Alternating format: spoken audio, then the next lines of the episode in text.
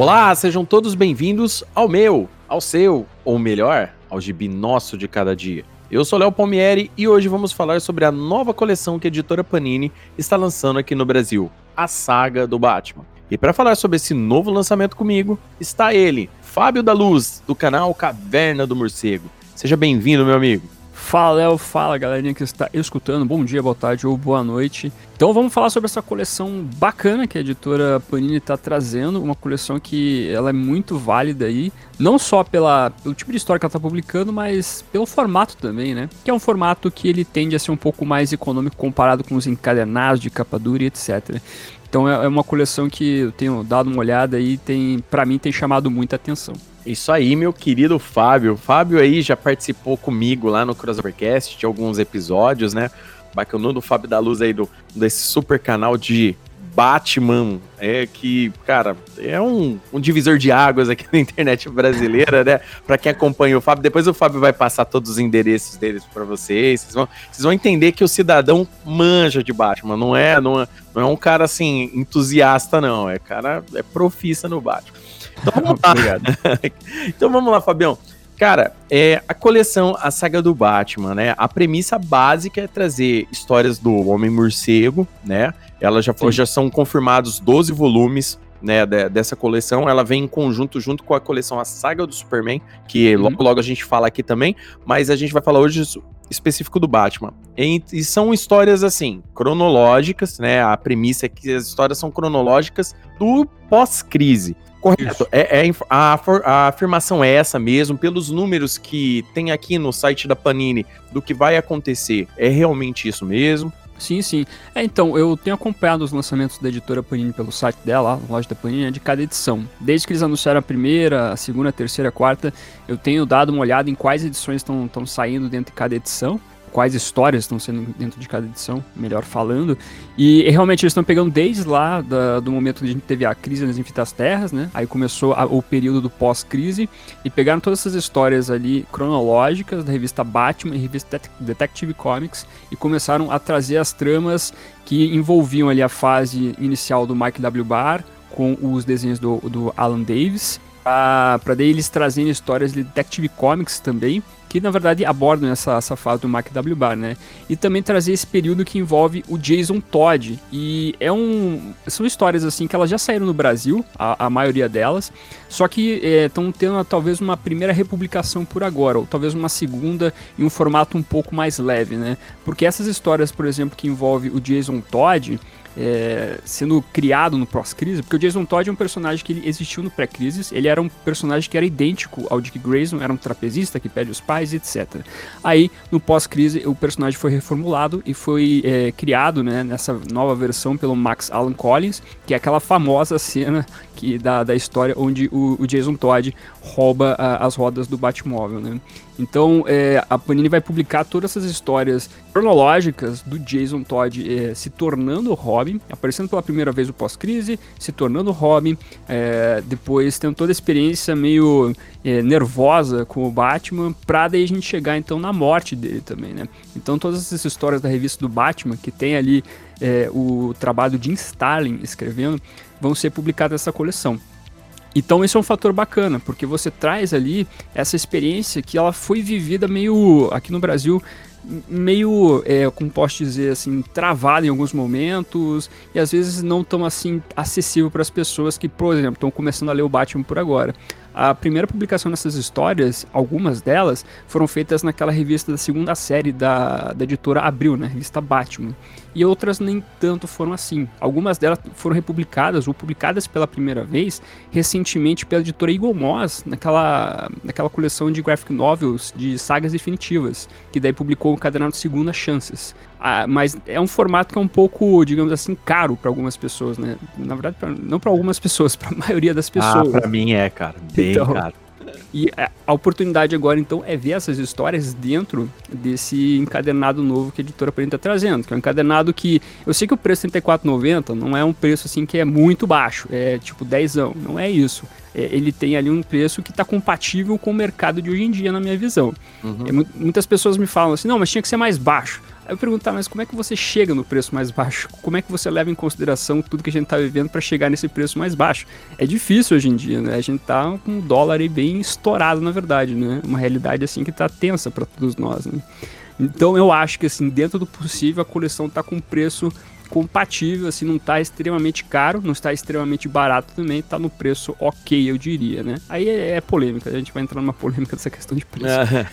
Mas eu ainda acho que essas histórias, esses encadenados, estão com preço um pouco mais em conta se comparado com esse encadenado, então, da editora Eagle Moss, né?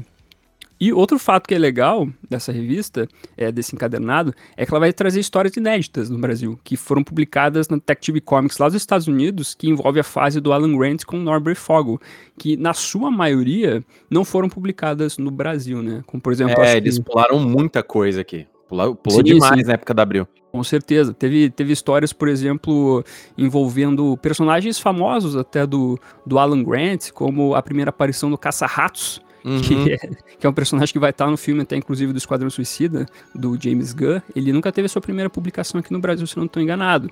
A gente vai ter essa história. Vai ter uma história que eu acho que ela, é, ela retrata algo bem pesado, que são filmes snuff. É um filme lá que trata a violência, é, a, a violência real, né? Sim. E é, a gente vai ter essa história sendo publicada pela primeira vez no Brasil também. Tem acho que os desenhos do Eduardo Barreto, se não estou enganado. Posso estar confundindo aqui.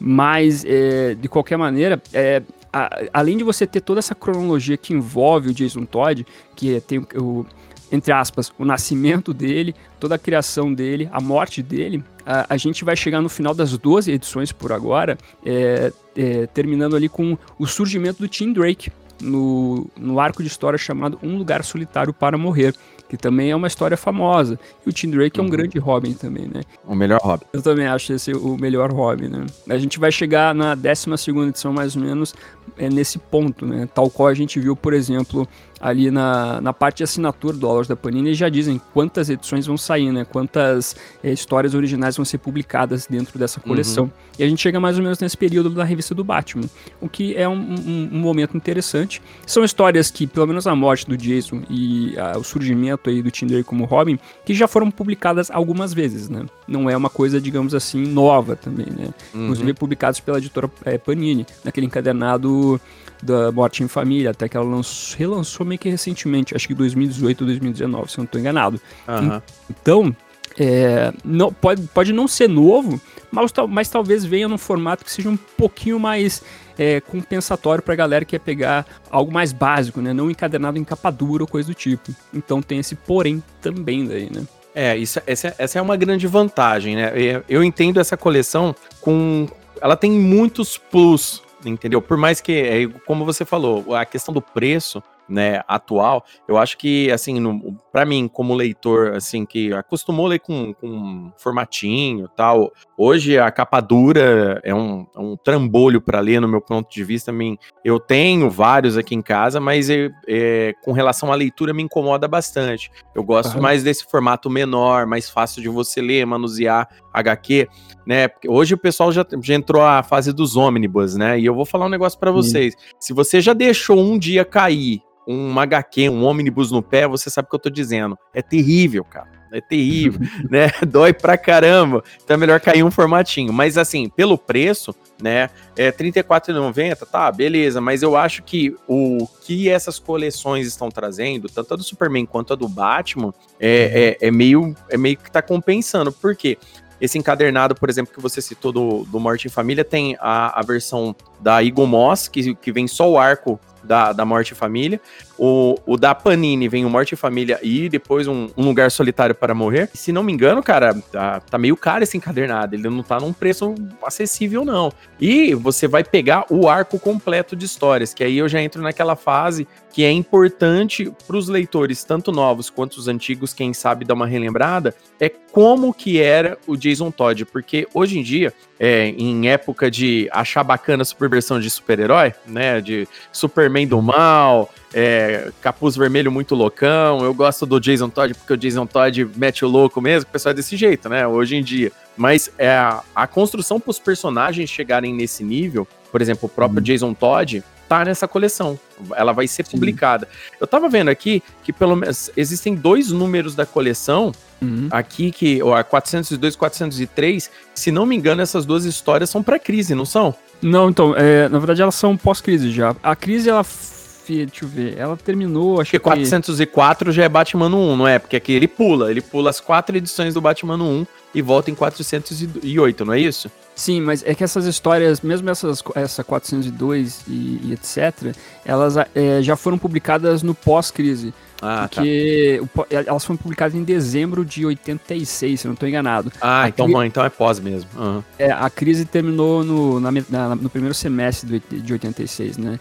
Só que é, é, aquela coisa, essas histórias, tanto essa fase do Mark W. Barr do, do Alan Davis, quanto a, essas primeiras do Max Alan Collins, é, editorialmente falando, elas ainda têm algumas coisas envolvendo o pré-crise, sabe? Por exemplo, a Mulher Gato tem um uniforme que é pré-crises, toda a uhum. relação do Batman com o Jason, por mais que o Jason ele já pareça um pouquinho o Jason pós-crise, ainda assim é, é, ele tem muito da vibe do Jason pré-crise, sabe? Então é, pode ter esse, esse primeiro momento editorial que as coisas não fazem um tanto sentido, assim, envolvendo pós-crise, mas que as histórias vão se adequando ao pós-crise. E é até importante você ter citado isso, porque realmente Batman Ano 1 não vai ser publicado nessa coleção. Batman 1 foi publicada nas edições 404 a 407, é, a Panini, é, por causa da DC Comics, é, não vai publicar porque a DC prioriza é, o lançamento dessas histórias em encadernado, é, separado, né? Uhum. E não na coleção. Inclusive, quando a editora DC Comics lá nos Estados Unidos começou a fazer uma publicação de histórias cronológicas do pós-crise, eles também pulam essas histórias.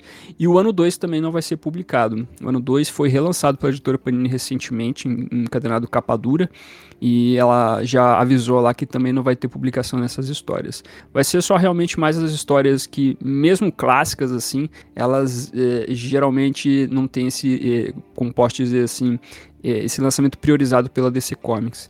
Então são as, os únicos, digamos assim, gaps que você vai ver na coleção de numeração. Uhum. O resto continua normalmente daí. Ah, bacana, cara. É muito legal. Eu recomendo que o, o, pessoal aí pegue essa, essa coleção, tipo, meio que abrace ela aí pra, pra ler, porque vai vir muita coisa bacana. Essas histórias que vêm da Detective, é, da Detective Comics é, compensam muito, porque algumas são inéditas, é coisa que, tipo assim, não veio mesmo, tá vendo agora, a gente vai conhecer agora. E esse, esse, esse conjunto de histórias, né, o, esse conjunto que a Panini tá montando no encadernado, eu acho que tá bacana, entendeu? Uma parada muito legal que talvez é, hoje é até que um pouco mais comum eles fazerem esses mix, né? Mas eles fazem aquele mix pra, pra, pra, pra, facilitar dentro daquelas mensagens que estão rolando agora, entendeu? Agora a gente vai pegar um conjunto de histórias da época e acompanhando a evolução do personagem. E, e vai cobrir um, um, um grande, uma grande fase. Inclusive, aqui a galera vai poder adquirir, por exemplo, é, as 10 noites da besta num formato muito mais barato, né? No caso, né? Porque Sim, aqui, porque aqui não, não tá citando que pularia esses números, né? Aí aqui tá toda a sequência de, de, de números. Vai ter Detective Comics Anual 1, é, Jovens Titãs 60 e 61, né, nessa, nessa coleção também. O, hum. o, Batman anual, três Batmans anuais vão ter, vão ter nessa coleção. Então, tipo, compensa demais no meu ponto de vista. E mais que você pega toda essa fase bacana do, do, do Jason Todd, você pode também complementar essa leitura também com, no caso, com Messias, né? No caso, falando de minissérie do lado de fora, você pode pegar Batman Messias, que é com o Jason Todd, de Batman, de, de Robin, né? É, hum. Então faz, é, são histórias muito legais e, e, aqui no Brasil é meio que um parto para você juntar coisas do Jason Todd, mesmo com a, com a segunda chance tendo saído pelo pela Eagle Moss, você tem que fazer meio que um carnaval, né, Fábio? para você ler na, na ordem cronológica, né? No, o Fábio é. tem um, um, vídeo até que bacana no canal dele falando sobre cronologia, né? Porque o pessoal às vezes fica muito preso nisso. Eu sou da seguinte opinião: eu, é, a cronologia, hoje, quando você quer pegar um personagem e tal, a não ser que você queira pontos focais da história do personagem, só vai ajudar a te enrolar um pouco mais, né, Fábio? Então fica bem complicado. É, o, essa questão do Jason Todd, é, como a gente teve publicação de cadenados de capa dura recentemente, pela editora Panini e pela Igomos, você meio que conseguiu fazer toda a cronologia dele como Robin, né? É, esse, entre aspas, nascimento e morte. E, e então você pega a encadenada da Igomos, Segunda Chances, depois você pega a encadenada da Panini lá de é, As 10 Noites da Besta, depois você pega As Muitas Mortes de Batman, depois pega esse do Morte em Família. Então você... Aí aspas, você volta no Segunda Chance, aí volta no E, é, né? No... Exatamente, tem que voltar encadenado, porque daí a gente começa a ver o Batman sozinho, já sem, sem o Jason, que já estava morto. Então você vai vendo várias coisas nesse sentido. E o, o, lance realmente é que a coleção acaba facilitando esse sentido, né? Inclusive a quarta edição é, de, da saga do Batman já vai trazer é, é, a, a, história do KGB, essa primeira aparição, que é As 10 Noites da Besta, uma história polêmica que traz lá o Batman possivelmente deixando o KGB para a morte, né? Inclusive uhum. as pessoas geralmente usam essa história para justificar por que, o Batman deve matar e etc, porque já aconteceu nos quadrinhos e assim por diante, né? Mas até voltando na primeira edição, que já, a galera já está começando a comprar, que inclusive eu já peguei também, ela começa então a trazendo essas histórias do Max Alan Collins, que a gente citou que é pré-crise, que na verdade é pós-crise, parece pré-crise, mas é pós-crise, que são boas histórias até, que eh, eu gosto dessas histórias porque o Max Alan Collins faz uma, uma provocação em relação ao Batman, né? Sobre a discussão da, da atuação do personagem de Gotham City. A própria Vic Vale, a personagem que, é, que apareceu no primeiro filme do Batman, geralmente a uhum. galera conhece ela por lá, ela faz algumas, uns questionamentos da existência do Batman, inclusive chamando o personagem de fascista e tudo mais. Então é interessante essas provocações que o, que o autor faz aqui, né? E obviamente que ele não se foca num, num sentido meio é, é, como posso dizer assim, genérico em relação a isso, e ao mesmo tempo ele não se aprofunda tanto, mas ele não, não faz uma crítica direta ao Batman, assim, ele faz só um questionamento aqui. E aí nós começamos a ter essas histórias que envolvem o, o Alan Davis e o McW Bar. O que eu gosto dessas histórias por, por a gente poder ver a relação do Batman com o Jason. E o Jason nessa época aqui, pelo menos na, no roteiro do McW Bar, não era um Jason que era extremo, tal qual o Jim Stalin depois uhum. escreveria, né? Isso é algo positivo, é algo que eu gosto, né? Sem falar que os desenhos do Alan Davis são muito bem feitos, né? Ah, eu gosto, cara. O cara é, ah, é fera demais. Com certeza. Eu, eu gosto muito da, da, do design dos personagens que ele faz e também da narrativa dele. É uma história que é bem gostosinha de ler.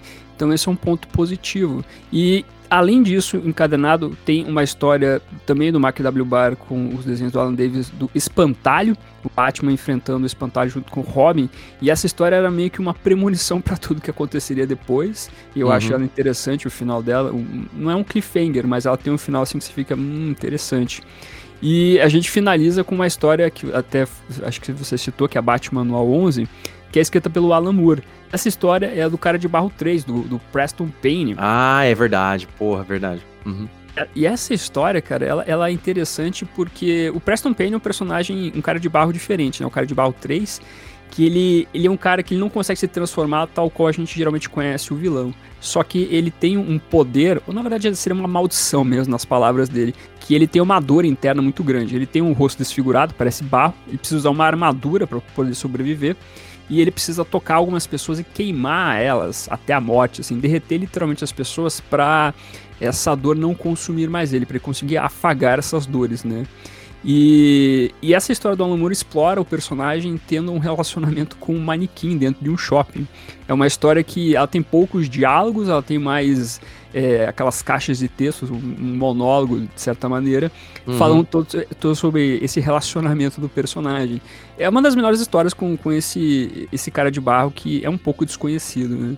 Mas é, o enredo pode parecer meio estranho, mas aquela coisa, é o Alan Moore escrevendo. Aí o cara consegue estabelecer um personagem de uma maneira que você fala, porra, legal como ele construiu esse personagem por agora, né? Por aqui nessa, nessa trama. É, o puro suco do Alan Moore nos anos 80, né? Porque assim, quando a gente fala em Alan Moore, o pessoal só lembra dos medalhões, né? Mas é, ele, ele começou nos quadrinhos normais. Ele, ele fez muita, muitas histórias de super-heróis que, que passaram eras, né? E são icônicas, né? Que nem é, ele, ele fez uma a história do, do, do Superman, ele fez é, para o Homem que Tem Tudo, que é uma história icônica do Superman. Cara, historinha, curtinha, mas tem tanta profundidade, né? E é a mesma coisa ele faz aí nessa história, né? Do cara de barro 3, que é, é bacanuda. É que nem eu falo, né? Compensa muito, né? Quando, quando você vai ver o, o valor o valor interno da coleção e a, E eu considero muito necessário, assim, pelo menos para mim, como colecionador, como uma pessoa que gosta de ler. E, obviamente, quero deixar para os meus filhos também. É, meu menino agora começou, já tá se interessando muito por quadrinhos, porque eu tenho costume de ler todo dia. Então, todo dia de uhum. noite, antes de dormir, ele já sabe, ó, o papai vai ler. Ele já, já sabe. Então, tipo assim, então ele já tá pegando a mãe, já tá lendo Mônica, e, e, ele tá naquela fase final de alfabetização, né, no caso, né, ele tá no segundo ano de escola, então ele já tá naquela que ele bate letra na, na, na tela, ele tá lendo já, ele já tá meio uhum. desse jeito, então tá ajudando muito, e, e quando é, eu quero passar pra frente essa coleção, né, eu não tenho intenção de comprar para acumular, eu tudo que eu compro, eu gosto de estar tá lendo tal. Então ele acabou gostando disso. E é muito importante, num futuro, ele falar: nossa, essa história do Batman com a Lamour tal, tem, tem na coleção de casa. Entendeu? Não só os medalhões, mas essas histórias específicas, que são uhum. aquele, aquelas histórias perdidas, uma aqui, uma ali, a hora que você vai ali, nossa, cara, são 25 páginas com a Lamour dá um show, né? Então, sim, daí sim. compensa demais. Com certeza, né? O Alan Moore escreveu até histórias do Lanterna Verde também, que são histórias que ficaram famosas com o passar do tempo. Tem um encadenado que a Panini lançou no passado, que eu acho que eles não, não sei se podem relançar mais, ou talvez possam, não sei,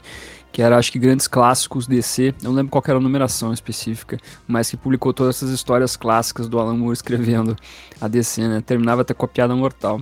E daí tinha a publicação dessas historiazinhas aí que eu citei agora, né? Uhum. Inclusive a do Lanterna Verde e essa do Cara de Barro. E é, é legal o fechamento dessa primeira edição. Então é um, é um encadenado que começa bem aqui com uma fase. Essa fase do Mark W. Barr do Alan Davis é uma boa fase. Ela foi publicada, na sua maior parte, na, na, além da segunda série da revista do Batman, lá da editora Abril, também naquele, naquele encadenado Lendas do Cavaleiro das Trevas, Alan Davis, que a editora lançou em, no começo dos anos 2010. É, eu não lembro exatamente o, o, ano, acho que foi 2013, 14. É, 2014, se não me engano, do Alan Davis se não me engano. Aí, né? E aí a gente teve a publicação por lá, né? Nunca mais teve a publicação dessas histórias. Essas histórias, o encadenado especificamente esgotou. Então é, é um relançamento que eu acho até muito plausível se trazer pra, por, por agora, sabe? Não, é, não acho que seja um, um desperdício de publicação. Quando você pega essas histórias do pós-crise, assim, é, é, é, muito interessante você ler, porque são histórias importantes hoje em dia pro Batman. Né? Todas as histórias do, do, do pós-crise, elas come, começaram a voltar a valer de certa maneira para a cronologia do Batman e da DC como um todo. É, a gente não sabe exatamente como é que tá valendo a cronologia, a tal da cânone do, do Homem Morcego, uhum. porque acho que nem a DC sabe, mas a gente começa a ver que... Estão perdidos lá. Estão, mas a gente começa a ver que é, essa essas fases aqui do, dos anos 90, final dos anos 80 e anos 90, elas estão sendo referenciadas nos quadrinhos mensais do Batman ultimamente, né? Por exemplo, a saga Terremoto, que é dos anos 90, ela foi citada recentemente é, dentro da revista mensal do Batman. Então, é, por exemplo, está valendo, né? Então tem todas essas histórias que elas são importantes para você entender também mais ou menos como é que era o Batman nessa época e que influenciam também as histórias atuais do Batman. Então também é muito propício nesse sentido a gente ver o lançamento dessa, dessas tramas todas, né? E eu, eu gosto muito desse formato também da Panini, porque eu, eu gosto também de capa dura, é, é, legal ter o quadrinho bonitão, é legal. Mas também esse, esse formato mais econômico, ele chama mais atenção da galera. Eu tô vendo o pessoal muito é, entusiasmado com o Batman, principalmente com as histórias do John Byrne, do Superman, né? Que esse aí parece que já esgotou, não sei o que, não tem em lugar nenhum. É, então, é, a galera tá querendo muito esses quadrinhos que são são mais econômicos, por assim dizer, né? Que é, é também uma coisa que você precisa investir também para você é, ajudar também uma parte do colecionador ali, ou mais precisamente do leitor de quadrinhos que quer consumir também esses quadrinhos com um preço que não seja de 50 reais para cima. Né? Então também acho que esse é um fator bacana de se considerar. Inclusive, a segunda edição, é, ela já vai começar tendo essa história que eu mencionei do, do Jason Todd roubando as rodas do Batman. Uma é. história, história, muito clássica, assim, do Batman, muito engraçada também, de certa maneira, por esse fato especificamente. Olha ousadia, olha a ousadia do cidadão, roubar as rodas do Batmóvel é muito ousado, hein, cara? Cara de pau pra caramba, menino, né? Pois é, e engraçado que as rodas do Batmóvel, ela não tinha, digamos assim, nenhum fator de segurança, assim, né? O cara pode pegar lá um macaco lá, fazer... cara, todo mundo ri disso, né? Quando para pra, pra ver, né? Eu lembro... Batman eu... riu disso na história. eu, eu lembro, essa, essa fase é muito bacana, porque, tipo assim, né? Traz, traz alguns conceitos bem... Bem, bem, bem... Tipo assim, por mais que já fosse... É, pós-crise, né? Você lendo as histórias, elas têm ainda aquele pouco de. aquela. como se diz, né? Aquela galhofada, né?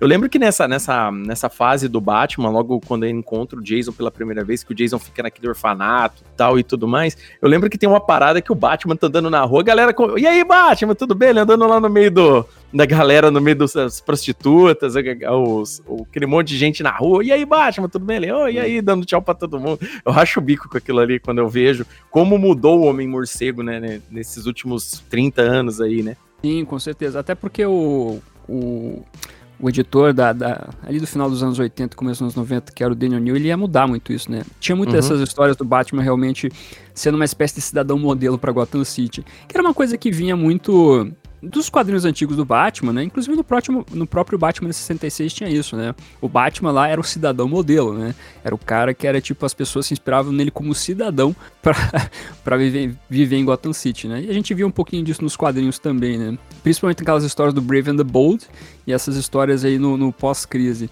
Mas aí o Daniel New viria para mudar um pouco isso e colocar uma coisa mais misteriosa no Batman. Ele queria colocar o Batman sendo uma lenda urbana. Tanto é que o editor ele, ele, ele é, não quis deixar o Batman fazer parte da Liga da Justiça na época, né? Ele, uhum. ele teimou nesse sentido. Não, não dá, não pode. Eu não quero colocar, mas ele teve voto vencido. Eles tiveram que colocar o Batman por lá. Mas é, dentro do trabalho dele, assim como editor, ele queria colocar realmente o Batman sendo algo que as pessoas não conheciam diretamente. Ele não tinha esse ar de cidadão modelo na cidade. Então é interessante ver como as coisas vão evoluindo, vão se transformando, né? Inclusive, essa questão toda do Batman ser uma lenda urbana, ela ficou até os anos 2000 naquela saga do Jogos de Guerra, que lá teve um momento que o Batman se revela pra imprensa. E daí a galera falou, pô, o Batman não é uma lenda urbana, não sei o quê. Que não fazia muito sentido, porque o Batman já aparecia na Liga da Justiça, do Grant Morrison e coisas do tipo. É, então... tem, é, tem, tem esses desencontros, é muito desencontro editorial, né? Isso daí acostuma acostuma ter, tipo, acostumou-se ter muito naquela época. Hoje em dia eu nem sei tanto, porque hoje já é meio um negócio meio que escancarado e tal. Mas antigamente, esse tipo de, de problema realmente acontecia, igual você tá falando mesmo, cara. E a gente, tipo assim, quando a gente era moleque, a gente não fazia essas perguntas, né? A gente só ia lendo tal, não fazia tanto hum. sentido. Mas quando passou aí para anos 2000 já, igual você falou que nem jogos de guerra, saga bacana, bacaníssima aí do Batman, é, quando, quando começou a acontecer esse tipo de coisa, às vezes a gente ficava nesse frangalho né? Porque assim, cara, mas que porra é essa que tá acontecendo? A galera já sabe quem é ele, né? Ele tá na liga. E na época, 2002, era a liga do, do Mark Wade, inclusive, né? Já, aquela liga que, que, que tinha muito, que, que tava agindo, que era bacanudo, é pós Grant Morrison e tal. Então, uhum. tipo, não tinha como não conhecer o Batman, né? Alguém saber quem era o Batman. É bacana você citar essa, esse detalhe aí. Sim, é, é legal essa evolução. Mas eu acho que a, a, a talvez o período que é, mais conhecido do Batman, que talvez foi melhor editado, é esse período dos anos 90 ali, né? Que teve todas as sagas onde Gotham City se deu mal, né? Teve Epidemia, que é o Contágio, teve... Contágio, isso. É, Moto, depois teve a Terra de Ninguém, inclusive a Terra de Ninguém foi o final aí do, do Daniel Neal sendo editor, né? Depois ele se despediu e os rumos foram outros daí, né? Mas era uma fase uhum. que ela é, teve a queda do morcego também nessa fase, né? Então eram, eram várias coisas interligadas ali e ele tinha um trabalho editorial muito forte, né? Então ele, ele tinha lá a equipe dele, que era o Doug Monte, que, que era o Alan Grant, tinha também o Chuck Dixon, e ele conseguia construir muito bem essa questão cronológica do Batman, sabe? E, e muitas dessas coisas elas vão ser publicadas até essa parte que a gente falou ali do, do, do Tim Drake aparecendo dentro das histórias do Batman, nesse encadernado aqui da, da editora Panini, mas a própria editora Panini deixa em aberto assim que ela não vai parar na 12 segunda Uhum. Caso faça sucesso, eles vão querer continuar. E as pessoas aí, pelo que eu vejo, né, pelo menos o público que aparece no canal e que eu vou consultando no Facebook, é claro que não é, digamos assim, é, como posso dizer assim, é, que tá certo assim que todas as pessoas querem, né? Pode ser que aí vai depender da, da, dos números que a Panini tiver de vendas, mas é, tem muita gente que quer que continue essas histórias para chegar em momentos importantes dos anos 90, né? E tudo vai depender se realmente vender bem, né? E, mas eu sinto que, que uh, o público ele tá querendo que essa coleção continue para pregar mais essas histórias, chegar mais, tem uma série que é muito famosa, pelo menos pra galera que acompanhou o Batman ali pela editora Abril, que é a terceira série do Batman, que era um formato americano que tem Sim. uns 30, 30, números ali, né? Que tem muitas histórias famosas do Alan Grant com o Norman Fogel. É, que tem a, a, primeira aparição do Anarquia, tem também a saga da Quadra de Lama, onde o o cara de barro mais famoso, que é o Basil Carlo, ganha ah. os poderes dele de cara de barro. Então, a galera quer que chegue nessa fase também, né? Que isso pode acontecer se der certo a revista. Então, esse é um ponto interessante que a gente tem que observar aí. É, o pro, pro querido ouvinte incauto aí, né, que ainda não ouviu o nosso episódio de Lendo Quadrinhos nos anos 90, né, que eu fiz junto com o incrível Alan Farias lá do, do podcast Procurando Bitucas, a gente fala sobre esses anos 90, sabe, Fábio? A gente comentou hum.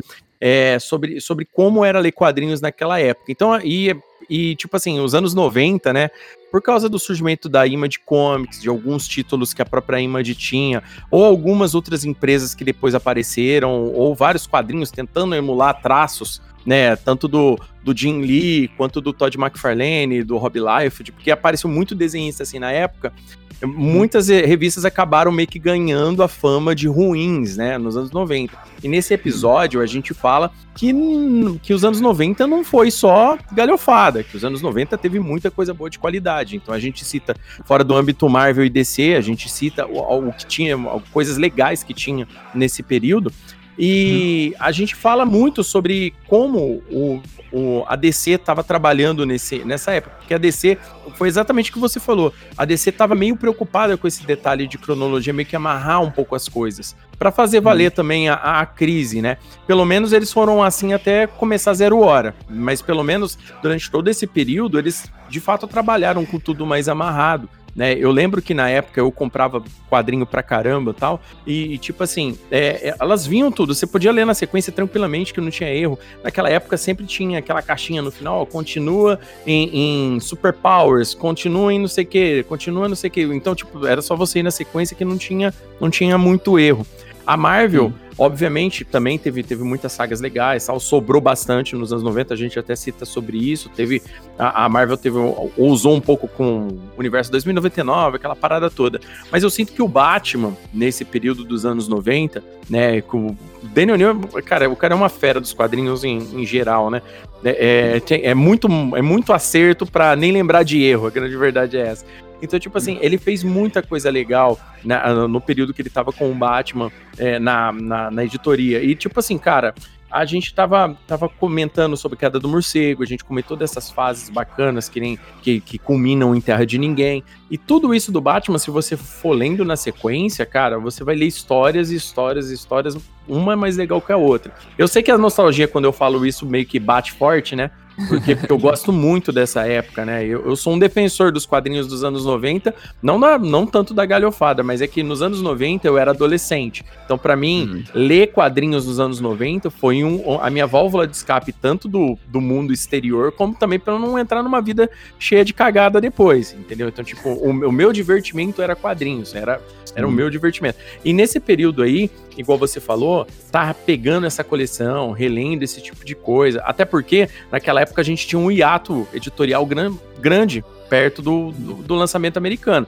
Então, por exemplo, essas, essas histórias que vão estar tá saindo, não as inéditas, as que já foram republicadas, eu fui ler basicamente lá, de 89 para frente. Eu não estava lendo elas em 85, 86. Eu estava lendo elas um pouco mais para frente. Então, a gente vai pegar um período muito legal de quadrinhos para ler com essa saga, no meu ponto de vista. Sim, com certeza. É, o... Os anos 90 ali dentro dessa coleção, é, é, é, como, como eu disse, ela vai depender da, da gente ver se a Panini vai continuar a publicar, né? Vai depender do sucesso da coleção. E uhum. tem um chão pela frente para chegar, mas é, se o público responder, eu acho que a editora vai querer continuar. E você vai poder chegar em histórias bem marcantes, né? Eu acho que um, um dos pontos legais dessa coleção eu vejo um, um, um, ponto da, do público reclamando assim, pô, mas tem muita coisa repetida, né? Mas tem outro ponto que é interessante que, como a gente citou até aqui no programa, tem, vai ter histórias inéditas, né? E, e uma fase aqui que é, não saiu direito no Brasil é quando o Alan Grant escrevia e Norbert Fogel desenhava. E tem muitas pessoas uhum. que querem esse, esse trabalho do Norbert Fogel que é feito pelo Batman. Tem até Desenha demais, né? O, os desenhos dele são incríveis, cara. Com certeza. Tem, tem um encadenado que saiu lá na gringa, que é o Lendas do Cavaleiro das Trevas, Norbert Fogel, que uhum. aqui no Brasil acabou não saindo. Né? Então, é, para compensar isso, a gente tem essa coleção para lançar essas histórias aí, do, do final dos anos 80 e começo dos anos 90, que são bem legais, bem interessantes. Tem um trabalho aí que o Alan Grant faz de é, é, pegar algumas camadas de frente ao morcego. Tem uma, essa história que eu cheguei a mencionar da, da primeira aparição do Anarquia, é, eu gosto como o Alan Grant ele é um tanto quanto provocador também com o Batman. Sim. Ele faz lá o alguns mendigos derrotarem o Batman. Inclusive, ele cria um personagem chamado Pernas, que é um mendigo que ah, é... é verdade, o Pernas, é verdade.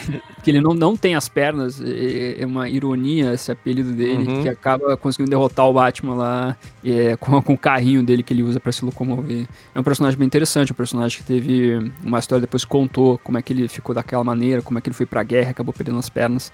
Então você vai vendo toda a inclusão desses personagens, dessa essa parte da mitologia do Batman, que no Brasil acabou sofrendo um pouquinho com a publicação da editora Abril, sabe? Inclusive, uhum. tem histórias que só saem, por exemplo, às vezes em formatinho. Ou até forma saindo no formato americano, mas nunca tiveram mais em publicação no Brasil. Então é um, é um momento legal para você pegar histórias que são inéditas ou que estão sendo republicadas pela primeira vez também. Então é um ponto positivo a se destacar também sobre essa coleção.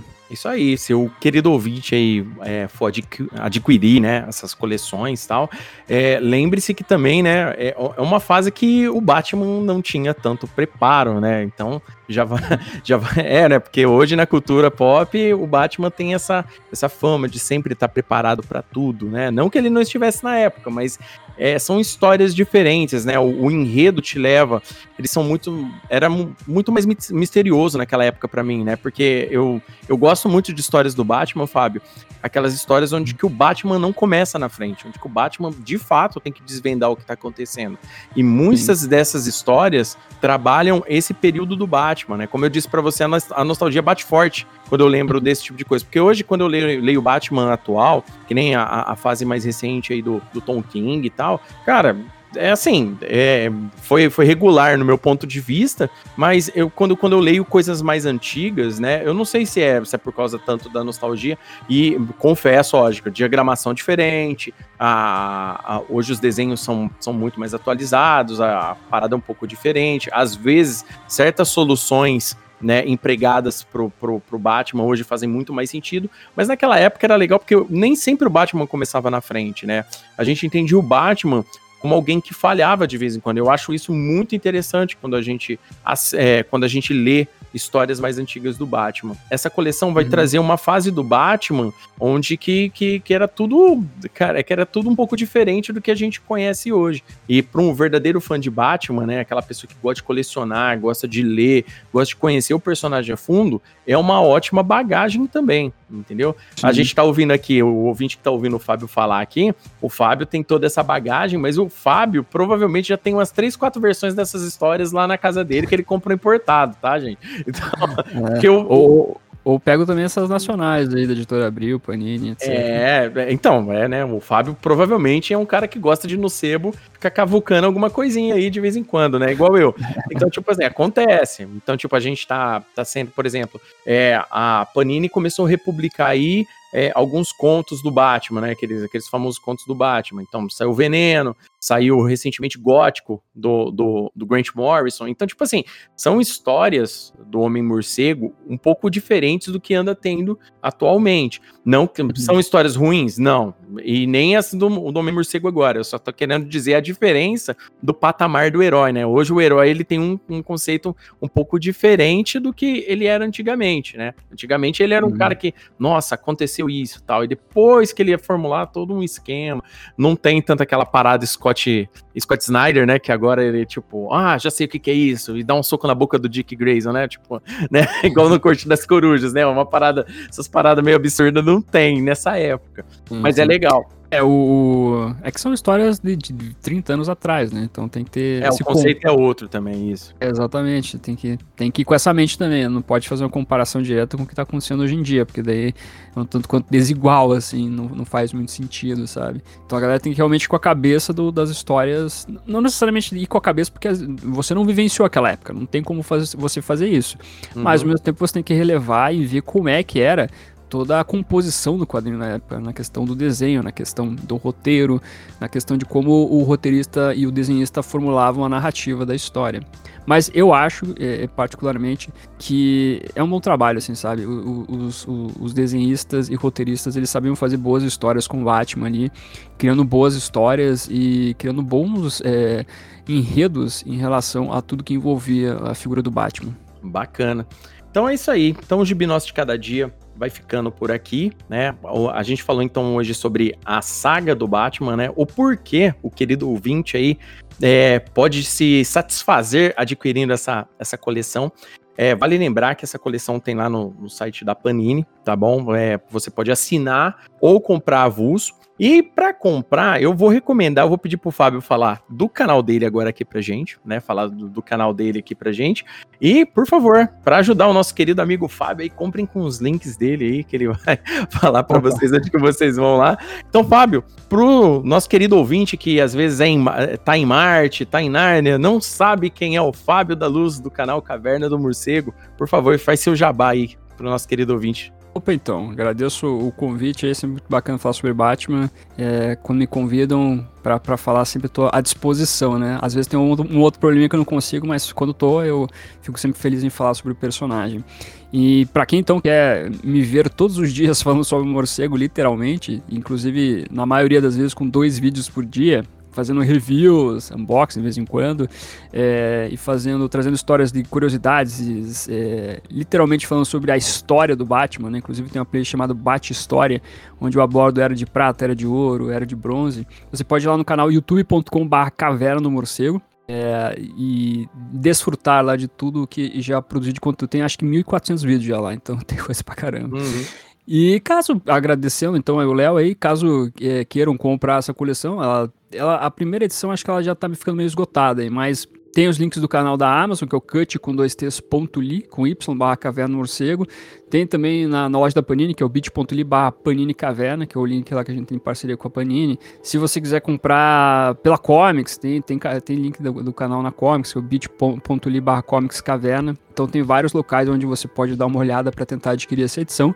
Ou, se você não achar em nenhuma dessas lojas, possivelmente na banca deve ter também aí. Dá uma olhada, prestigie esse trabalho aí, porque é aquela coisa que eu sempre digo, não adianta a gente ficar reclamando de, ah, pô, só sai capa dura, só sai capa dura, cadê os quadrinhos que a gente quer mais, mais barato, ou de capa cartonada, não sei o que. Se a gente não prestigiar esse trabalho, não adianta a gente reclamar depois, sabe? Então esse é o momento para você dar uma olhadinha também de coração, caso você tenha interess é, ficado interessado com a proposta, dá uma olhada nessa primeira edição pelo menos, se você curtir aí, continue comprando, que isso vai favorecer muito o mercado e cada vez mais esse tipo de coleção também sair aqui no Brasil pela editora Panini ou por outras editoras também. É isso aí, ó, o que o Fábio falou é a mais pura verdade, entendeu? O mercado editorial nacional, um produto depende muito do consumo. Então, tipo, é, façam pega essa dica dele, compra o primeiro volume, dá uma olhada, vê se gosta, vê se não curte tal, e tudo mais. Ah, não curti? Vai, leva no sebo, troca, vende, tanto faz. Mas dá, dá uma, dá uma conheça essa coleção primeiro, para ver se compensa para vocês. E o que ele falou é verdade. Eu mesmo sou um dos caras que eu sou totalmente contra a capa dura hoje em dia pelo preço que é empregado, entendeu? Às vezes aparece aí capa dura com 120 páginas, 70 reais, entendeu? Então eu acho um preço muito injusto para como tá hoje a situação do Brasil, com pandemia e tudo mais. Mas quando sair essas, essas em capa cartão, que é mais fácil, é mais acessíveis, dá uma conferida, porque se, quanto mais a galera comprar, a coleção ela vai continuar, entendeu? É, ouvi dizer, né, no, o Fábio pode me confirmar, que essa, que essa coleção lá fora, ela tem muito, muitos mais números, assim, ela, ela foi muito longe longe, entendeu? Inclusive a fase do, da, do Superman, por exemplo, do John Byrne, são, se não me engano, quase quatro anos do John Byrne à frente uhum. do Superman. Então é muita coisa, entendeu? São seriam aí muitos números para estar tá rolando. E isso só vai continuar se o mercado mostrar para a Panini que está interessado, entendeu? Se os consumidores, né, no caso, mostrarem que a Panini tá, tá, tá, tá acertando com essa publicação. Então, já sabem aí. Então, querido ouvinte, muito obrigado por essa presença. Espero que vocês estejam gostando. Sigam-nos no Instagram, né? Que é @gibinossopodcast, tá bom? Siga o Caverna do Morcego em tudo quanto é lugar, porque ele tá no Facebook, no YouTube, que é o do canal, tá no Instagram. Sigam aí o nosso querido amigo Fábio aí, dá um prestígio esse trabalho bacaníssimo dele aí, que é diário, feito de coração, de fã para fã, tá bom? Fábio, mais uma vez, é, disponibilizado um tempo aqui para participar do, do, desse nosso humilde espaço para falar de gibi aqui, tá bom? E o Fábio vai voltar mais vezes. Quando a gente for falar de Batman aqui, cara, é, é, tem que chamar um Batmaníaco para falar de Batman aqui, entendeu? Então a gente. Né, então aí a gente tem que tra trazer aqui o nosso querido amigo Fábio para comentar aí algum clássico do Batman, que a gente faz aquele comentado, é, aquela HQ comentada a fundo, com, com as considerações aí de alguém que manja de Batman, que, que gosta do Homem-Morcego, que adquire até Hot Wheels do Homem-Morcego, o homem compra, rapaz. Vocês têm que saber. tá bom? Exatamente. Então é isso aí, querido ouvinte. Até o próximo episódio do Gibi Nosso de Cada Dia. Até mais. Tchau.